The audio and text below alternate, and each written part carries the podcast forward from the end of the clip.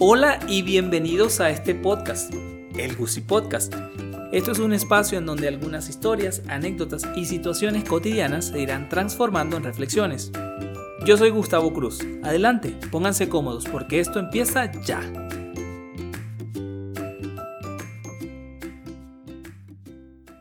En este primer episodio les traigo una historia que me llena de muchísimo, muchísimo orgullo y debo confesar romance hasta los huesos porque como diría un buen amigo, yo soy un enamorado del amor.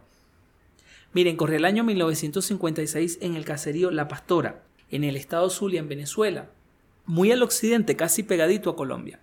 Flor tenía 12 años y vivía con María Romero. María Romero era una señora ya mayor a quien su papá se la dejó poco después de fallecer su mamá durante el parto. Los días de Flor transcurrían entre labores domésticas y otras más típicas del campo, y siempre estaba rodeada de sembradíos de plátano o platanales, maizales, sembradíos de yuca, palmeras, un pozo de agua y por supuesto las infaltables gallinas. Las distracciones de Flor eran pocas, muy pocas, excepto una que otra fiesta patronal a la que un tío en una oportunidad la llevó. Entre la muchedumbre divisa Flor un joven moreno, muy guapo de ojos azules, que bailaba alegremente al son de los tambores de San Benito. Eso Melquiades no lo cuenta exactamente así, pero yo creo que se ajusta bastante a lo que sucedió en aquel entonces. Melquiades tenía 21 años y había servido por algún tiempo a la Marina. En ese entonces no se comunicaron ni pudieron intercambiar palabras porque recordemos había una diferencia de edad bastante marcada y además eran extraños. Pero aprovechando que Melquiades visitaba una casa cercana, unos vecinos cercanos a María Romero, empezó a comunicarse con Flor a través de cartas, el chat de aquel entonces. Luego de Flor leer su primera carta, decidió esconderla dentro de una caja de cartón que servía para ella en ese entonces de armario o de closet. Pero con la mala suerte o la mala racha de que se la consiguió María Romero. Y para hacerles el cuento corto, le fue peor que gata ladrona. Las cartas seguían llegando, pero claro, ya Flor había aprendido una muy valiosa lección. Entonces, cada vez que llegaba una carta y la leía, se iba al platanal, hacía huecos en la tierra, las enterraba y les colocaba una piedra encima. Ya han pasado dos años y las cartas aún siguen llegando. Y en ese vaivén de cartas, Melquíades y Flor acuerdan que ella se escaparía con él. En la casa de María Romero no había baños dentro, por lo que había que ir a hacer sus cositas fuera.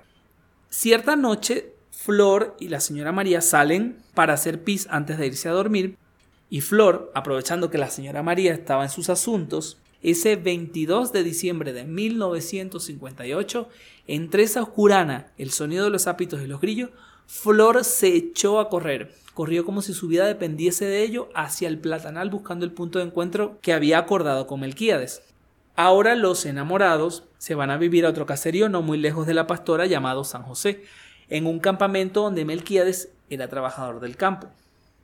Tres meses después, esos dos seres valientemente se arriesgan a visitar a la señora María Romero.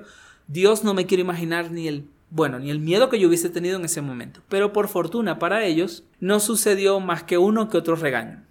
Un año después, 1959, Flor con 15 años da a luz a su primer hijo, Ubaldo. Dos años después, a una niña llamada Graylis, hoy mi mamá. Y así, uno y otro hasta tener siete hijos. Ubaldo, Graylis, Alberto, Ana, Aurelio, Ángel e Irelida. Ahora, ¿a qué vamos con todo esto? En algún momento todos nuestros abuelos, bisabuelos, padres, madres, tíos, abuelos, tíos, en algún momento todos ellos también fueron jóvenes y quizás alocados. Fueron niños que quizás soñaban con ser policía, bailarina, o que también le tenían miedo a los relámpagos como mi mamá, por ejemplo.